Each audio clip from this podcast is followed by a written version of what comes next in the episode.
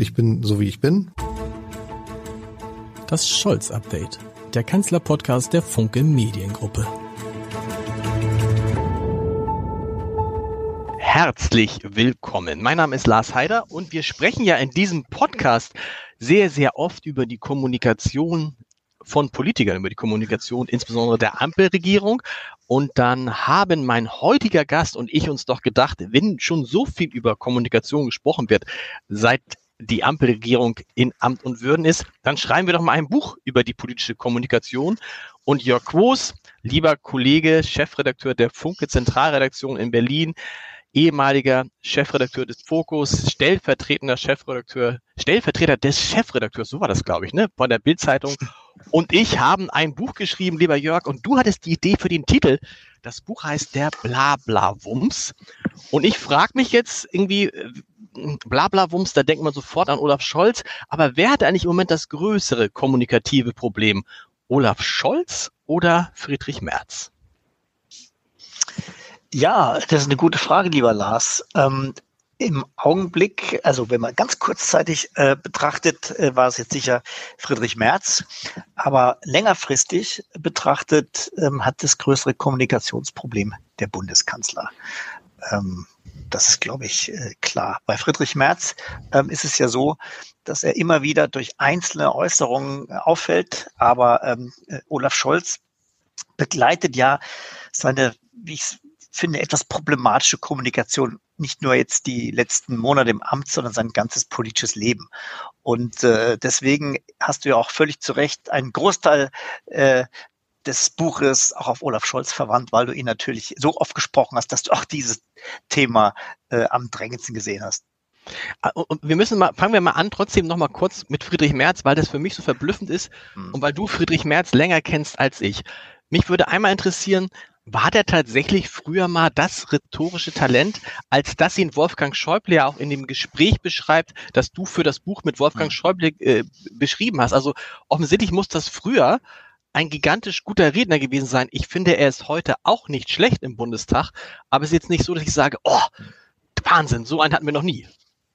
Also Friedrich Merz war ein guter Redner und ist, wie ich finde, noch ein guter Redner. Damals als finanzpolitischer Sprecher der Unionsfraktion, dann später als Fraktionsvorsitzender hat er im Parlament wirklich äh, Reden gehalten, wo alle zugehört haben. Messerscharf, zugespitzt, äh, äh, äh intelligent, frei, frei, quasi ohne langes Manuskript gehalten. Der Unterschied zu heute ist, er ist auch heute noch ein guter Redner, dass wir aber mit Social Media eine Resonanz, ein Resonanzboard haben, das tödlich ist, wenn man ähm, sich bei einigen Äußerungen versteigt. Damals, als Friedrich Merz quasi in seiner ersten Karriere unter war, unterwegs war, ähm, hat ihm die Öffentlichkeit einiges verziehen und es ist bestimmt auch einiges nicht so fort viral gegangen. Heute mhm ist es ja so, du sagst einen Halbsatz und eine kritische Öffentlichkeit auf Social Media wartet darauf, diesen Halbsatz hochzujatzen, bis der Arzt kommt. Und das ist jetzt der große kommunikative Unterschied. es gibt viele Menschen, ich kenne auch einige hier im Berliner Regierungsbetrieb, Medienleute, die sitzen jetzt mittlerweile mit einer großen Popcorn-Tüte äh, bevor einer Talkshow und der März auftritt und warten nur auf den März-Moment, an, an dem er sich irgendwie verliert oder ein Ding raushaut, das genau dann fünf Minuten später in den sozialen Medien durch die Decke geht. Und äh, auf dieses Kommunikationsverhalten sollte Friedrich Merz, ich bin jetzt nicht sein Medienberater, aber auf dieses Kommunikationsverhalten sollte Friedrich Merz ein bisschen achten, ähm, weil die Öffentlichkeit verzeiht flapsige Formulierungen lange nicht mehr so wie vor 20 Jahren. Was übrigens ja auch ein Punkt ist, wenn man über die Kommunikation von Politikern spricht, der natürlich dazu führt, dass Menschen so sprechen, wie sie sprechen. Ich glaube, du hast recht, Olaf Scholz ist nur ein spezieller, ein spezieller Fall, weil er von seinem Naturell, seinem Naturell her eher introvertiert ist. Jemand, der, ja, schüchtern ist vielleicht das falsche Wort, aber introvertiert. Also jemand, der nicht gemacht ist für die große Bühne, der jetzt kein großes Charisma hat. Das ist aber doch die eine Sache. Die zweite ist, warum spricht Olaf Scholz so, wie er spricht? Weil er eben Angst hat, dass sich ein Halbsatz von ihm verselbstständigt so wie es bei Friedrich Merz passiert ist. Und deshalb versucht er diesen Halbsatz, der sich verselbstständigen kann, gar nicht erst auszusprechen. Das heißt, er versucht ja jeden Satz so zu machen, dass er nicht missverstanden werden kann.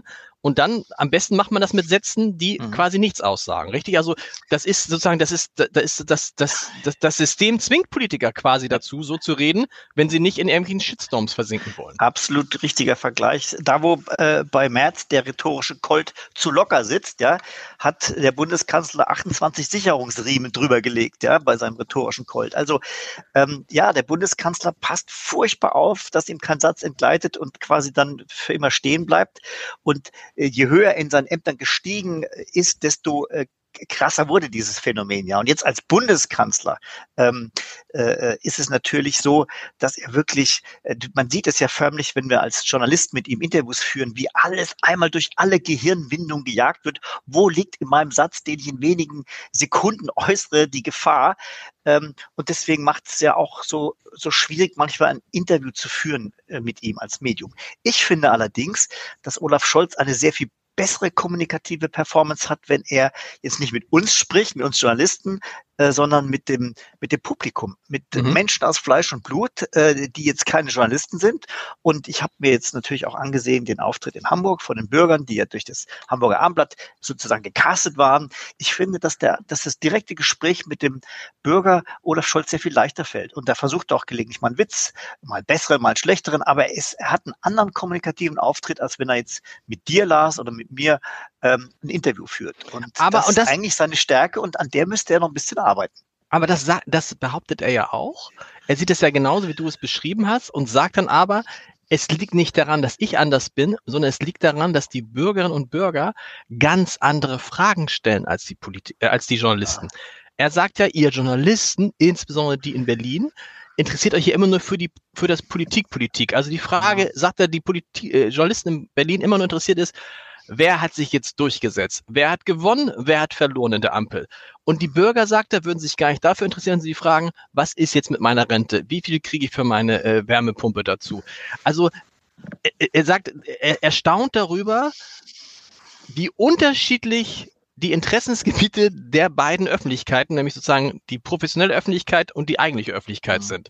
Ist das ein Vorwurf, den man sich gefallen lassen muss? Gefallen lassen muss man also, sich auf jeden Fall, aber. Ja, ja, ich finde, ich finde, es stimmt so nicht. Ich habe die Veranstaltung in Hamburg mir angehört, da waren genau die Fragen, die du auch im Interview stellen würdest.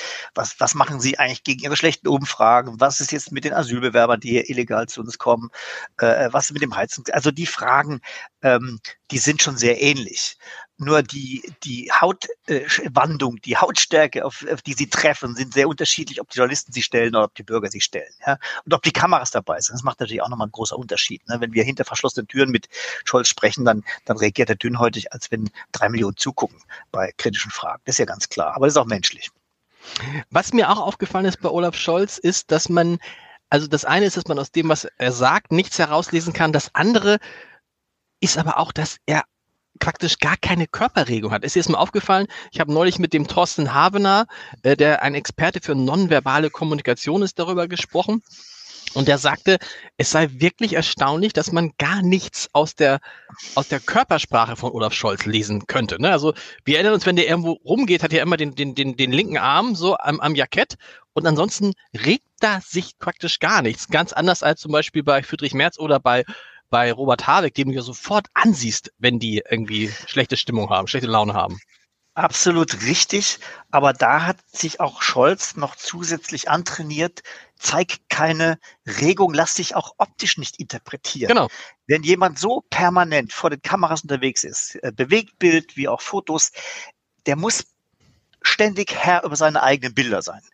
Und wenn wir uns jetzt mal an ähm, an den CDU-Kandidaten im letzten Kanzlerwahlkampf erinnern, an Norbert Laschet. Ähm, Armin Laschet heißt Armin natürlich. Laschet. Norbert Röttgen und Armin Laschet. Armin Laschet hatte sich eben an, an einen entscheidenden, in einer entscheidenden Situation nicht unter Kontrolle, als er feigste und Späße machte, als vor ihm der Bundespräsident stand und eine, eine wichtige Ansprache äh, gehalten hat zu, zu Toten, die es damals bei der Flut gab. Also sich selbst unter Kontrolle zu behalten, bei, was Bilder angeht, das ist eine super wichtige Eigenschaft. Die Kanzlerin hat es zur Perfektion damals auch äh, äh gelernt und hat dann die bekannte Kanzlerinnenraute erfunden, wo mhm. sie ihre Arme dann unter Kontrolle brachte. Und ähm, ich glaube, das ist eine keine schlechte Idee für Leute, die permanent vor Kameras sind. Denn wenn man rumalbert und Flachsen macht und sein, seine Mimik nicht unter Kontrolle hat, entstehen manchmal Bilder, die dann wirklich sehr nachteilhaft, äh, also sehr zum Nachteil gereichen können. Wir erinnern uns ähm, an Peer Steinbrück, der wollte ja auch mal Kanzler werden, hat rumgealbert mit den SZ-Fotografen im SZ-Magazin und hatte, kam auf die Idee, den Stinkefinger dann noch zum Schluss dieser Fotosession zu zeigen, was keine gute Idee war, weil das SZ-Magazin diesen Stinkefinger auf Seite mhm. 1 gepackt hat und alle alle, die dieses SZ-Magazin angeguckt haben, haben erstmal den, den, den künftigen Kanzler gesehen, wie er ihnen den Mittelfinger zeigt. Auch da war, hat die Kontrolle versagt über die eigenen Bilder. So hat es jedenfalls äh, Rolf Kleine, sein damaliger Sprecher, auch schon erläutert und auch Steinbrück hat es ja später als, als Fehler eingeräumt. Wichtig ist die Kontrolle über die Bilder und deswegen sehen wir so ein bisschen einen hölzern herumlaufenden Kanzler, ähm, weil er genau das eben aber das ist ja, das ist ja interessant. Das ist ja auch die, die, die eine der Thesen, die wir in dem Buch dann herausgearbeitet haben, ist, dass natürlich das Amt, insbesondere das Amt des Bundeskanzlers, die Menschen, jemanden wie Olaf Scholz, der eine Tendenz dazu hat, noch stärker zu dem macht, der er jetzt ist. Also du kannst halt im Amt des Bundeskanzlers, musst du aufpassen, was du sagst, weil nicht nur jeder Satz von dir äh, sich verselbstständigen könnte und einen Shitstorm auslösen könnte, sondern so ein Satz kann ja auch eine richtige Regierungskrise auslösen. Wenn du aus Versehen mal sagst, wir haben jetzt Krieg gegen die Russen, das ist das eine, ne? Ja, dann hat wirst die du Außenministerin ja genauso gesagt. Genau, dann wirst, ja. dann wirst, dann wirst du halt permanent beobachtet mit Kameras. Das heißt, alles, was du tust, wird irgendwie interpretiert. Das heißt, du musst praktisch ein bisschen wie so eine Maschine, wie so ein Automat werden, der immer ja. gleich aussieht. Das verlangt das Amt. Das kann man dem Scholz am Ende gar nicht vorwerfen. Mhm. Nein, äh, das, ist, das bringt es mit sich, diese totale Kontrolle. Das erwarten wir von unserem Regierungschef, unserer Regierungschefin, dass, dass kein Unsinn formuliert wird aus einer Laune heraus. Und deswegen äh, muss ich sagen, bin ich mit dem Kanzler in dieser Sache fein. Ich habe lieber einen kontrollierten Kanzler, der auf uns alle so ein bisschen hölzern wirkt, als einen, der ständig irgendwas raushaut, ähm, was vielleicht Krisen auslöst oder die Aktienmärkte rauf und runter jagt. Das ist eigentlich ein schöner Übergang zu Markus Söder, weil wir müssen natürlich in, diese, in dieser Woche sprechen über die beiden Wahlen in Hessen und Bayern und die Frage, was werden die eigentlich für Auswirkungen haben? Wie werden die in Berlin gesehen? Wollen wir, womit wollen wir anfangen? Mit Bayern, wo wir schon bei Markus Söder sind. Du kennst Markus Söder gut. Der ist das Gegenteil von Olaf Scholz. Der ist auch im Auftreten äh, der, der macht das eigentlich nicht. Ne? Der lässt sich von hat sich von seinem Amt eigentlich nicht zähmen lassen, oder doch? Naja, äh, er fühlt sich in seinem Amt wohl und er ist da angekommen, wo er immer hin will. Und er kommuniziert völlig anders als Olaf Scholz. Also er ist der totale Antityp zu Olaf mhm. Scholz. Ja, das muss man sagen. Er postet äh, äh, seine Bratwürste, die er mittags verspeist. Er, er ist körperlich, er, er hält leidenschaftliche Reden. Äh, äh, äh, das Bierzelt ist quasi so seine, seine Lieblingsbühne sozusagen, was man von Olaf Scholz ja jetzt nicht behaupten kann. Also er ist totale Gegenteil. Und da muss man jetzt mal gucken, was bringt ihm das? Ja. Mhm. Und wenn man jetzt mal äh, auf die Performance vorheriger Ministerpräsidenten in Bayern guckt, muss sagen, sind die 36 Prozent, bei denen ein Markus Söder jetzt steht, eigentlich enttäuschend.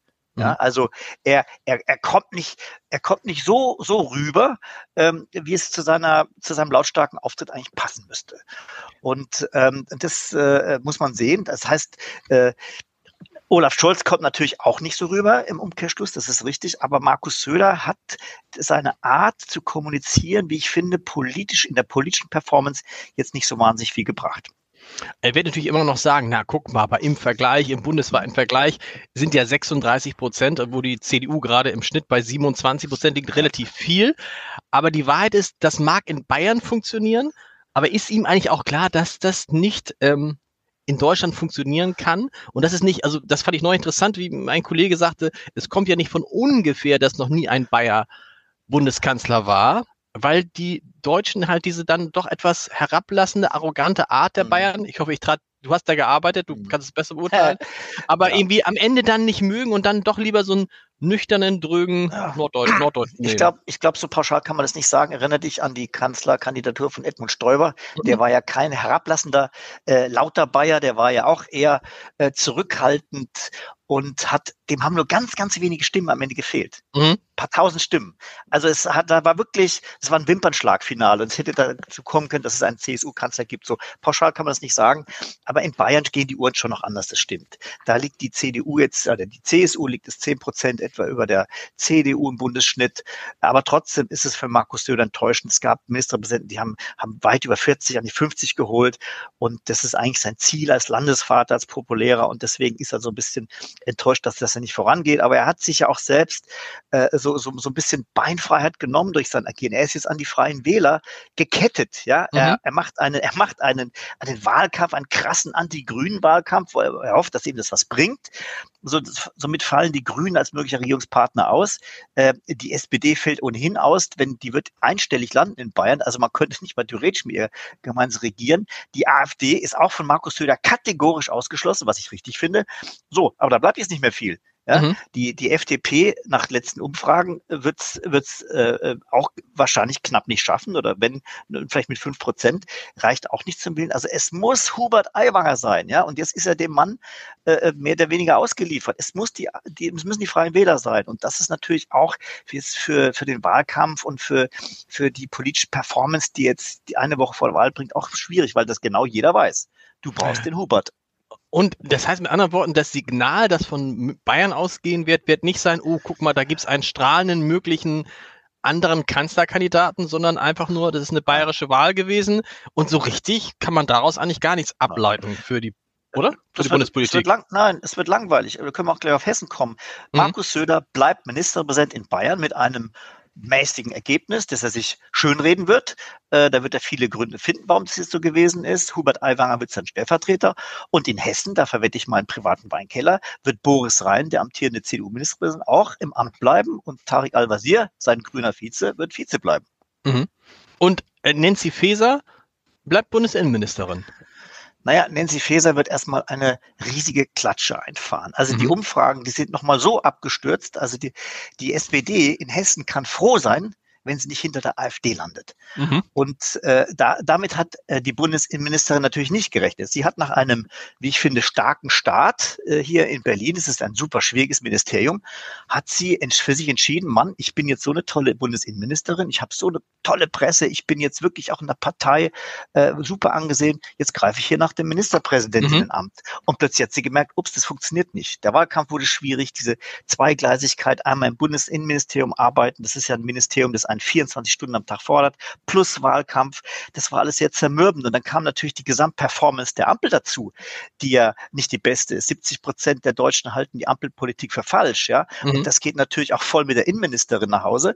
Und jetzt steht sie da in Hessen, hat eine Zustimmung von 15, 16 Prozent und muss sich nicht nur, also das Amt der Ministerpräsidentin hat sie realistisch abgehakt. Sie muss sich jetzt fragen, kann ich eigentlich überhaupt noch ordentlich Bundesinnenministerin sein, wenn ich jetzt so eine Klatsche kriege und ganz Deutschland spricht darüber, dass eine Innenministerin in Hessen verprügelt wieder nach Berlin zurückfährt mhm. und dort weiterhin so wichtige Politik machen muss. Das Amt der Innenministerin war schon lange nicht mehr so wichtig wie jetzt. Und wir werden, sage ich dir, nach dem Wahlabend in Hessen eine riesige Debatte darüber bekommen, ob Nancy Faeser zu halten ist. Das ist so bitter, weil du hast es gesagt. Sie hat ihren Job ja als Bundesinnenministerin nicht schlecht gemacht. Es gibt ja diese, diese Auswertung der Universität Trier.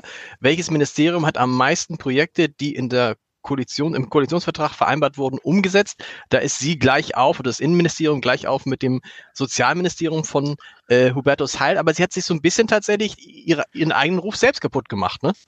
So ist es. Da kam diese Schönbohm-Affäre dazu, wo immer nicht so ganz klar ist, warum hat sie den Mann eigentlich rausgeworfen? Mhm. Ja, einen ordentlichen Amtschef. Äh, da, da sind so viele Fragen offen geblieben.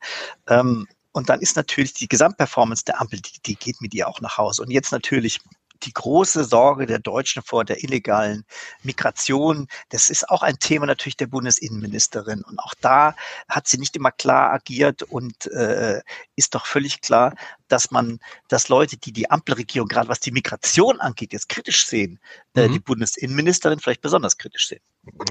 Da hat mich überrascht, übrigens, Tag der deutschen Einheit ist ja in Hamburg gefeiert worden. Und da habe ich gedacht, boah, in solchen schwierigen Zeiten ist es ja auch mal ein Moment, um ein Signal der, äh, der Einigkeit im wahrsten Sinne des Wortes zu setzen. Mhm. Und dann guckte ich in die erste Reihe und sah den Bundespräsidenten und den Bundeskanzler und die Bundestagspräsidentin und die Bundesratspräsidenten, alle SPD dann links davon saß Friedrich Merz und da habe ich geguckt, wo sitzt denn Robert Habeck, wo sitzt denn Annalena Baerbock, mhm. wo ist denn Christian Lindner?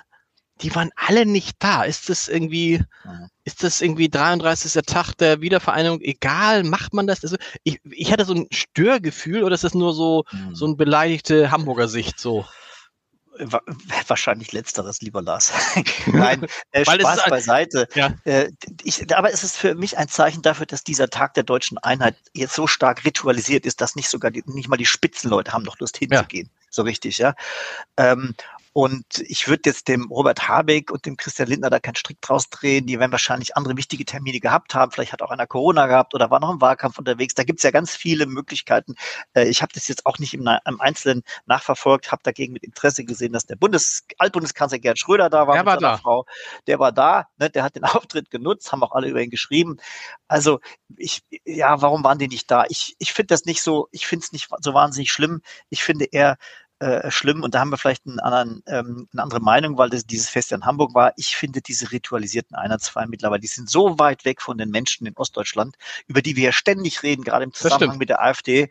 Und so ein Bürgerfest in Hamburg ist natürlich das Schönste auf der Welt, äh, wunderbar mit mit äh, Musik, mit dem mit dem Gottesdienst in Michel, ähm, mit dem Verkehrskasper. Es ist alles da, was das Herz begehrt. aber die die die Ostdeutschen finden da nicht wirklich statt. Und wir mhm. haben jetzt wirklich, wir erleben jetzt Zeiten ähm, und wir sehen ja den politischen Graben, der wie er weiter aufreißt zwischen, zwischen West und Ost. Und ich glaube, da muss uns jetzt mal was Besseres einfallen, wie wir da vorankommen, dass die Gesellschaft sich nicht 33 Jahre nach der Einheit hier politisch aufspaltet. Das ist die große Herausforderung. Und da, wenn da Christian Lindner und Habeck mithelfen, dann wäre es mir sogar wurscht, ob sie Michel in der ersten Reihe sitzen oder nicht.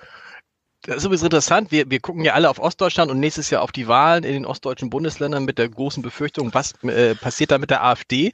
Und so ein bisschen äh, haben wir im Norden zumindest die AfD dann so ein bisschen aus den Augen verloren. Und jetzt gibt's neueste Umfragen, sowohl in Schleswig-Holstein als auch in Hamburg, mhm. die ja immer für AfD-Politiker wie in der Diaspora waren. Also die haben hier keinen Fuß auf den Boden gekriegt, ja unterer einstelliger Prozentbereich. Und siehe da, auch in Hamburg und äh, Schleswig-Holstein, wenn man den Umfragen glauben darf, auf einmal über zehn Prozent. Das heißt, diese, diese, diese Unruhe, die wir aus den ostdeutschen Bundesländern äh, kennen, die wabert jetzt selbst in die Gebiete über, also Gebiete, also in die Bundesländer über, mhm. die bisher dagegen immun zu sein schienen. Was sagt uns das? Na, es sagt uns zum, zum ersten Mal, dass der Norden immer noch erstaunlich AfD-resistent ist. Wir haben ja äh, in anderen äh, äh Ländern äh, Werte weit über 20 Prozent. Mhm. Sind zu 30 Prozent. Das heißt, der Norden ist immer noch liberal, weltoffen, äh, nicht fremdenfeindlich und das zeichnet sie, das, das kannst du in den Ergebnissen ablesen. Aber natürlich hast du recht, auch dort zieht es jetzt an und das hat halt ganz viel zu tun ähm, mit der großen Unzufriedenheit äh, der Ampel und dem Thema Migration. Da kommt noch das Heizungsgesetz dazu. Also da, wir, wir wissen ja, dass es Protestwähler gibt. Und wo sollen die Protest wählen? Links ist gar nicht mehr so, äh, die Linke ist ja in vielen Bereichen etabliert, da gibt es sogar einen linken Ministerpräsidenten, der macht gar mhm. nicht so vernünftige Politik. Also wenn du jetzt dann, wenn du jetzt Protest wählen willst und alle richtig aufregen willst, dann machst du ein Kreuz bei der AfD. Egal wie falsch das ist, aber das passiert. Und die große Unzufriedenheit, die sich jetzt aufbaut äh, mit der äh, Politik der Bundesregierung, ist doch ganz klar, dass die irgendwo hin äh, äh fließt. Sie fließt aber nicht zur CDU. Nee, ja, sie, genau. Man, äh, aber weißt du, man, ich, ich habe, ich habe, ich habe, glaube ich auch, ich glaube, die Begründung dafür hat der Präsident des Bundes, Bundesverfassungsgerichtes bei der Feier äh, im, im, in der Elbphilharmonie gegeben. Er hat das eine sehr, eine sehr kluge, sehr äh, auf den ersten Blick äh, ruhige Rede gehalten, aber der Kern dieser Rede war, dieser Staat funktioniert nicht mehr die Menschen, was die Menschen aufregt, ist, dass die Demokratie, in der wir leben, offensichtlich für den Alltag, den wir zu bewältigen haben, mit all den Punkten, die du eben gesagt hast, nicht mehr, nicht mehr geeignet ist oder zu schlecht geeignet ist. Wie sagte neulich ein, ein, ein Mensch aus dem Umfeld von Olaf Scholz, der Staat hat sich verheddert. Also, und Scholz ja. selber sagte ja in dem Gespräch mit den äh, Bürgerinnen und Bürgern hier, wir haben viel zu viele Gesetze und Verordnungen, aber wissen Sie, was das Schlimme mhm. ist? Um diese Gesetze und Verordnungen um, um, die, um die zu reduzieren, müssen wir neue Gesetze und mhm. Verordnungen erlassen. Mhm. Und ich glaube, das ist diese, und ich finde, das ist auch genau. so, eine, so, eine, so eine Wut, ich weiß nicht, also das Wut ist das falsche Wort, aber auch ich fange an, mich darüber aufzureden, dass keine Bahn pünktlich kommt, dass man keine Handwerker mehr bekommt, dass man, wenn man was beantragen will, das äh, nur über bestimmte Wege machen kann, dass man vom Finanzamt immer noch jede Woche drei Briefe bekriegt und so weiter und so weiter. Und ich sehe diesen Ärger dieser Menschen, die sagen, dieses System funktioniert schlicht nicht. Und ist das nicht das, wo sagen, wo dann die Wut rauskommt, wo man sagt, okay, SPD waren daran schuld, CDU war daran schuld und hm. wir gucken jetzt mal, welche Parteien nicht daran schuld gewesen sein könnten. Naja, das, äh, also, dass die Bahnen verspätet fahren, die Bürokratie überbordet, daran ist ja die Demokratie nicht schuld. Das muss man, glaube ich, mal festhalten. Äh, sondern es ist einfach, es ist am Ende schlechtes Regierungshandeln. Na, das System, und, aber das System und, ist, äh, also es wird, es wird dem System angelastet, ne? Also, ja. sagen wir es mal so, in einem autoritären Staat ne, werden bestimmte Projekte ja viel, viel schneller umgesetzt, weil einfach einer sagt, das kann man, ich will, ich will, das, will jetzt nicht sagen, dass ich das toll finde, aber da sagt einer, das bauen wir jetzt und fertig aus, der Wald wird platt gemacht, die Häuser kommen da weg und so weiter. Das autoritäre, autoritäre System ist natürlich in der Wahrnehmung dem demokratischen System, wo alle mitgenommen werden, wo jeder Einspruch hat, überlegen. Das heißt, das ist natürlich die Schwäche dieses demokratischen Systems, ist natürlich seine Geschwindigkeit. Und wenn es jetzt Themen gibt, die schnell gelöst werden müssen, mhm. ähm, dann stößt es an seine Grenzen. Ja, aber trotzdem wollen wir doch das andere nicht haben. Und so Nein, natürlich schauen, nicht. Na, das wir, wir, das, gut, wir beide nicht. wir beide nicht. Also, aber es bleibt doch am Ende tatsächlich überbordende Bürokratie gibt es. Ja. Und was muss man da machen? Da muss man gegen vorgehen. Ja, es ja. ist wirklich, es ist Aufgabe von Regierungshandeln. Ich meine, über den Abbau der Bürokratie wird, also wenn ich über die letzten Wahlkämpfe und diese Sonntagsrede mal höre, da reden wir seit 40 Jahren drüber. So ja? ist es. Und sie wird wächst und wächst und wächst. Und nicht nur unter der Ampel. Wir haben auch noch 16 Jahre äh, äh eine CDU-Regierung gehabt. Da ist genau. die Bürokratie auch gewachsen. Deswegen muss ich manchmal schmunzeln, wenn ich, wenn ich Friedrich Merz oder andere aus der Union höre, wie sie, wie sie äh, quasi eine dramatische Lage Deutschlands malen. Wenn ich sage, das ist aber nicht alles erst in den zwei, letzten zwei Jahren entstanden. Das ist weit, weit, weit vor Scholz entstanden. Und deswegen. Aber das ist äh, das nicht, das nervt die. Und jetzt, und jetzt, weißt du, jetzt, so. wo du sagst, solange es alles so lief, so halbwegs, aber jetzt, wo die Leute merken, ey, viele Sachen funktionieren nicht mehr. Wir, wir kommen um die Grenzen mit der Aufnahme von Geflüchteten. Wir kommen um die Grenzen mit dem, was wir bezahlen müssen. Wir kommen um die Grenzen, weil wir keine Leute mehr finden. Da ich kannst, da, da sagen Leute, seit 40 Jahren ja. erzählt ihr uns das und es passiert nichts. Und daher ja. kommt, aus meiner Sicht, kommt viel so dieses, ah, hier, hier klappt dieses Gefühl, es klappt ja nichts mehr in diesem Laden. Genau. Die Deutschen haben die Nase voll bei vielen ja. Themen. Sie haben einfach die Nase voll, alles wird irgendwie schlechter und es wird auch alles teurer und es wird eine Regelungswut über ihn ausgegossen. Niemand macht sich Gedanken, wie sie es realisieren wollen ähm, sollen. Da ist dieses Heizungsgesetz, äh, ist da wirklich ein gutes Beispiel. Das muss man sich wirklich mal vorstellen, dass also das Bundeswirtschaftsministerium da ein Gesetz auf den Weg gebracht hat, äh, dass, dass den Leuten teilweise äh, Investitionen von, von 100.000 Euro, wo man also eben genau. überstülpen sollte und als dann ein riesiger Shitstorm durchs Land rast und alle fragen, wie sollen wir das eigentlich uns leisten können, ähm, stellte man sich dann die Frage, naja, Förderung wäre doch auch nicht schlecht, ja, und hat dann mal drüber nachgedacht, wie können eigentlich die Leute es bezahlen? Und wer, wer so handelt und, und, und so, so wirklich so bürgerfern Politik machen will, der riskiert tatsächlich diese ganz große Ablehnung und riskiert am Ende tatsächlich auch, dass in der Wahlkabine äh, ähm, Leute den Wahlzettel zum Abrechnungszettel machen, was natürlich grundfalsch ist, aber es ist ein bisschen menschlich und deswegen muss Politik sowas immer im Blick haben. Ja, aber die Frage ist natürlich, kann die Politik überhaupt gegen das System, was sie sich selber geschaffen hat? Also kannst du in diesem System überhaupt noch was, was bewirken? Oder ist es tatsächlich so, dass jedes Gesetz, was du, ja, es ist ja so, jedes Gesetz, jede Verordnung, die du, äh, die du abschaffen willst, dafür brauchst du ein neues Gesetz, eine ja. neue Verordnung. Und wir, wir, ich finde diesen Satz mit, wir haben uns da verheddert. Das trifft Lars, das, aber das, das trifft es schaffen. doch. Lars sei jetzt nicht so demokratiepessimistisch. Das sollten wir schaffen. Was haben wir in Deutschland schon alles geschafft? Wir haben vor 33 Jahren die deutsche Einheit hingekriegt. Die ganze Welt hat gesagt, da werden die Deutschen werden 100 Jahre dran, dran, mhm. dran verdauen an diesem, äh, an dieser DDR. Und es ist alles umgesetzt. Und wenn du jetzt da in den Osten fährst, ist es wirklich, äh, ist alles eine Pracht. Also, wenn wir das nicht mehr hinkriegen, ein Deutschlandpakt zum Bürokratieabbau, ja, ähm, dann ist er wirklich Land unter. Und ja, es geht ja an, der Bundeskanzler ja. Gerhard Schröder damals hat auch mit, mit, mit den Harzreformen, das war ein furchtbar hartes Paket, das ihn am Ende die Macht gekostet hat, aber er hat grundlegende Reformen durchgesetzt, grundlegende Reformen, die am Ende ihre Wirkung hatten. Da gibt es heute keine zwei Meinungen darüber. Und diese Kraft äh, sollte man wieder haben, jetzt auch für den Bürokratieabbau. Und ich glaube, ähm, man kann ihn auch haben. Da bin ich jetzt nicht. Es gibt, es gibt, es gibt ja auch, es gibt ja auch ein gutes Beispiel. Also, dass es geht, zeigt ja das Deutschland-Ticket. Dass ich hätte nie gedacht, dass eines Tages ich mir keine Gedanken mehr darüber machen muss, wenn ich einen Bus oder eine Bahn steige, was das Ticket eigentlich kostet, weil ich immer eins dabei habe und das noch, äh, das noch digital. Und es kann auch sein, darüber, äh, darüber hat Olaf Scholz hier in Hamburg auch gesprochen. Es kann ja sein, dass in viele dieser Entscheidungen, die die Ampelregierung jetzt auf den Weg gebracht hat, die so ein bisschen äh, außerhalb der Wahrnehmung gerade laufen, weil es über Geflüchtete und über den Krieg und über Inflation gesprochen wird, dass die dazu führen, dass Deutschland in zehn Jahren ganz grandios dasteht. Aber die Frage ist, ob dann diese Ampelregierung noch im Amt ist. Und da würde ich gerne noch mit dir über eine Person sprechen, ähm, die ich im, äh, zum ersten Mal jetzt so bewusst in Hamburg erlebt habe und so ein bisschen staunte.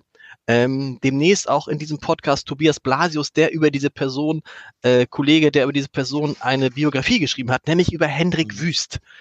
Also, ähm, ich habe den immer so ein bisschen als farblos, als eigentlich niemanden, der jetzt irgendwie auf der bundespolitischen Bühne was bewirken könnte, wahrgenommen, muss es jetzt aber revidieren. Er hat hier in Hamburg eine Rede gehalten auf, auf so einem, auf einem Treffen von, von Außenhändlern, ähm, war da mit seiner Frau, hat er, wie gesagt, einen sehr guten äh, Auftritt und gefühlt bringt er all das mit, was Friedrich Merz und Olaf Scholz nicht haben.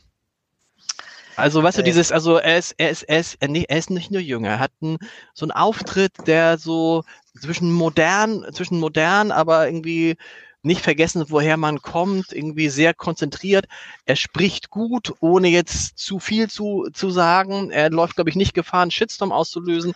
Hört sich aber auch nicht langweilig an also da muss ich sagen, da war ich überrascht, sagen wir es mal so. Ja, das wird der Peter Tschentscher ja gleich eifersüchtig, wenn er dich da hört. Da der Peter Tschentscher ist mit, Peter äh, Tschentscher ist mit, ich glaube, die kann man nicht miteinander vergleichen, die beiden. Sagen wir es mal, wie nein, es ist. Nein, aber ich weiß, was du meinst. Und genau deshalb, so wie du es beschreibst, ist der Henrik Wüst auch, wenn du mich fragst, äh, äh, einer der, wenn nicht der aussichtsreichste äh, Kandidat für die Kanzlerkandidatur bei der nächsten Bundestagswahl.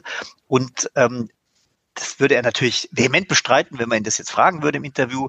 Also, das schönste Amt der Welt ist natürlich Ministerpräsident Nordrhein-Westfalen zu sein, aber äh, wenn du jetzt beobachtest, wie er politisch agiert auf diesen Gipfeln, wie er sich zu Wort meldet, wie er jetzt in mhm. Litauen mit dem Panzer durch die Gegend fährt und sich in die große Weltpolitik einmischt, da baut jemand an Fotos und einem großen Framing eines Politikers, der nicht nur äh, erfolgreich das wirtschaftlich wichtigste und bevölkerungsreichste Bundesland in Deutschland führt, sondern der auch die Welt im Blick hat und dazu noch äh, top aussieht in seinen super Slim-Anzügen, äh, eine zauberhafte Tochter hat und also auch Social Media in einer Art und Weise bespielt, wie das im Jahr 2023 wirklich State of the Art ist. Und deswegen, ähm, ja, äh, da bin ich bei dir. Ähm, der Mann, der Mann hat äh, äh, Machtpotenzial und er wird es ausnutzen. Da bin ich äh, äh, bereit, Wetten einzugehen. Den werden wir im engsten Kreis bei der Kanzlerkandidatur erleben und das merkt der Friedrich Merz natürlich auch jetzt schon. Äh, Friedrich Merz möchte natürlich auch Kanzler werden. Ja, der ist ja nicht dreimal, hat ja nicht dreimal versucht, CDU-Chef zu werden, nur weil CDU mhm. so eine tolle Truppe ist, sondern weil er natürlich äh, Angela Merkel beerben will. Und das wird jetzt natürlich ein, ein spannender Zweikampf von zwei Politikern aus Nordrhein-Westfalen. Und auch mit Markus Söder sind wir noch nicht fertig. Jetzt gucken wir mal, wie das in Bayern ausgeht. Auch der ist immer noch auf dem Zettel zu halten, ähm, was jetzt die, der Griff nach der, dem Kanzleramt angeht. Aber muss man nicht sagen, nach dem, was wir am Anfang gesagt haben, dass Friedrich Merz eigentlich schon ausgeschieden ist? Also rein formal natürlich nicht, aber er bringt eine Eigenschaft nicht mit. Hm. Er hat diese für den Bundeskanzler ja nötige Impulskontrolle nicht. Weil jemand, der rhetorisch so versiert sein soll, wie ihr das immer alle sagt, und der so eine lange politische Erfahrung hat, wobei man sagen muss, diese Erfahrung wurde unterbrochen 16 Jahre lang oder 17 Jahre lang in der Zeit, in der Angela Merkel da war. Mhm. Dem dürfen doch solche Sachen wie das mit den abgelehnten Asylbewerbern, die den Leuten die Zahnarzttermine wegnehmen, die, das darf ihm doch nicht passieren. Wenn er das bewusst einsetzt, okay, dann hat es aber bewusst entschieden. Aber anscheinend ist es ja so, dass es eben so rausrutscht und immer mal wieder rausrutscht. Ja, das stimmt, aber nicht jeder Bundeskanzler hat diese Messlatte so hart angelegt. Also ich erinnere mich an Gerhard Schröder, ja. Äh, ich saß äh, bei ihm zum Interview, da war er auch schon Bundeskanzler und da gab es einen, einen, einen spektakulären Kindermord in Deutschland und dann, dann haut er einfach so aus, ja, Kinderschänder wegsperren für immer so. Ja? Mhm. Ich meine, das war auch äh, äh abseits jeglicher äh, juristischer Norm und also Gesetzeslage und da hat er sogar als Bundeskanzler einfach mal so einen rausgehauen, was eine riesen Bildschlagzeile äh, und eine wochenlange Debatte anschließend ausgelöst hat. Also ähm, worauf will ich hinaus? Bei, bei, bei Friedrich Merz ist es so, jetzt ich glaube, er hat das Problem erkannt. Und wenn seine mhm. Berater auch nur einen Euro, äh, den Euro wert sind, äh, der für sie ausgegeben wird, dann werden sie ihm das genau sagen und ihn einhegen. Aber es, aber es ist ja nicht das erste Mal. Denk an den Sozialtourismus. Denk an die Paschas. Ich meine, man hat das Gefühl, so alle zwei Monate kommt so ein Ding von ihm. Ja. Und ich habe das Gefühl, er lernt gar nichts daraus. Also ich glaube, es ist zu früh, es ist jetzt zu früh, heute zu sagen, Friedrich Merz spielt keine Rolle mehr. Aber ich gebe dir recht, er hat sich durch ungeschicktes Verhalten schon sehr ins Abseits manövriert, war zu oft in einer defensiven Situation ähm, als Herausforderer. Das ist nicht gut. Und ähm, wenn ihm das jetzt weiter öfter passiert, würde ich das genauso sehen wie du. Aber ich, ich bin noch nicht so weit zu sagen, das ist gelaufen. Er hat dreimal Anlauf genommen auf den CDU-Vorsitz und hat es dann am Ende geschafft. Also der hat, er ist zäh, hat einen langen Atem und ähm, hat natürlich doch, auch wenn er 20 Jahre raus war, eine große, große politische Erfahrung. Sag mal, und was glaubst du denn, wo es zuerst anfängt zu rumoren? In der CDU oder der SPD? Ich staune ja immer über die SPD, die jetzt zwei Jahre wirklich ruhig und geschlossen, oder vielleicht sehe ich das aus Hamburg nur falsch, mhm. aber relativ ruhig und geschlossen hinter dem Kanzler steht, die sie eigentlich nicht haben wollten. Ne? Also das ist, das ist fast, ich, das ist eine Partei, die man nicht wiedererkennt, oder? Im Moment die geschlossenste Partei in Deutschland. Ja, also wenn man so sieht, die, also die Parteivorsitzenden Saskia Esken und äh, Lars, Lars Klingbeil, die, das funktioniert, was am Anfang auch nicht jeder gedacht hätte. Mhm.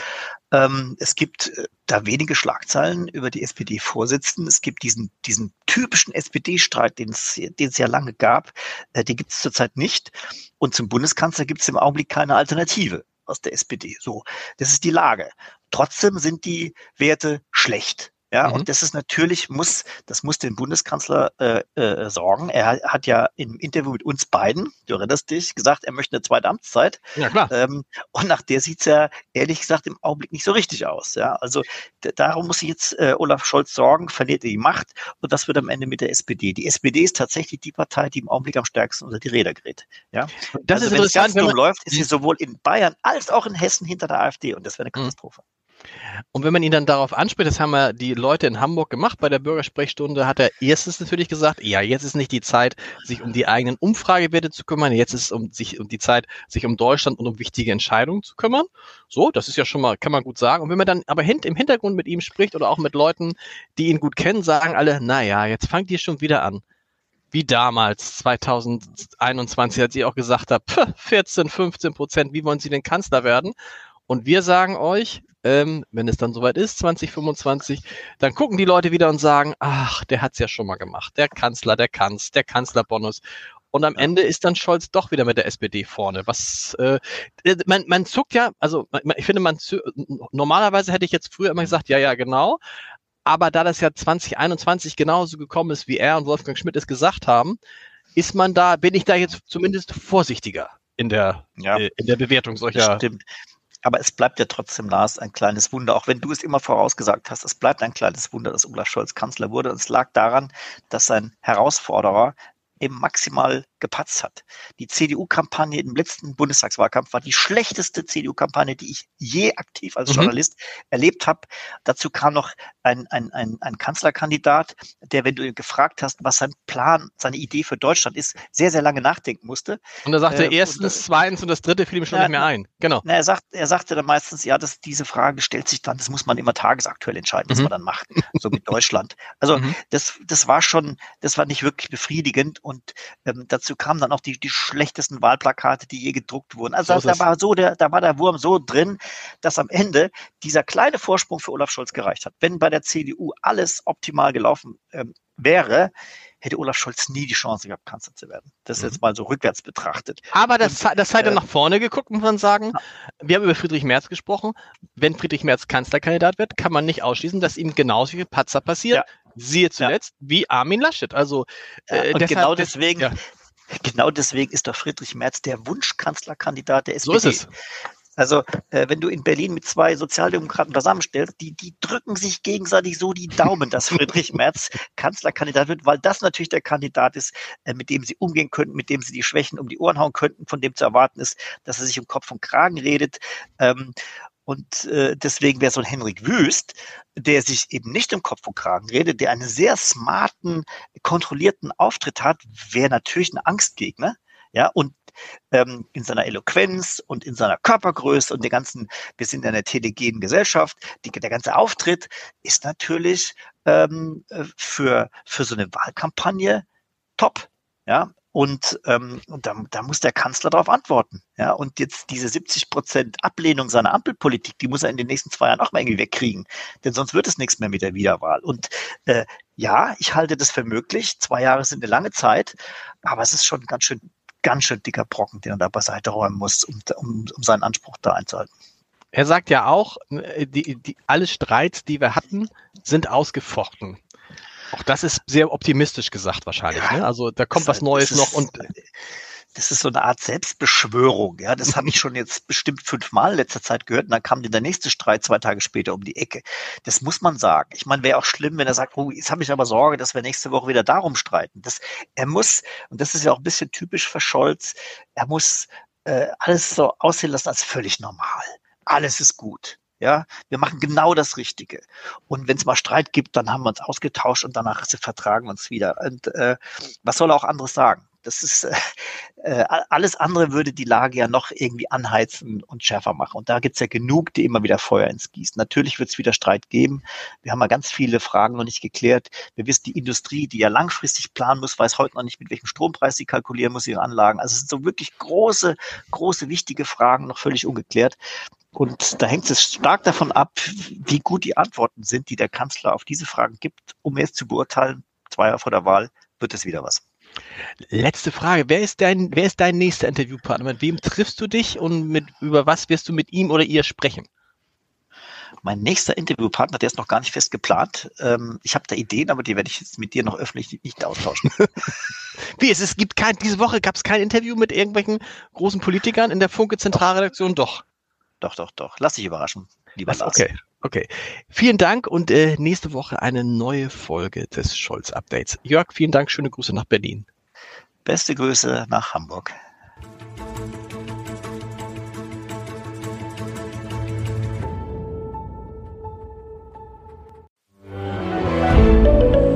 Ein Podcast von Funke.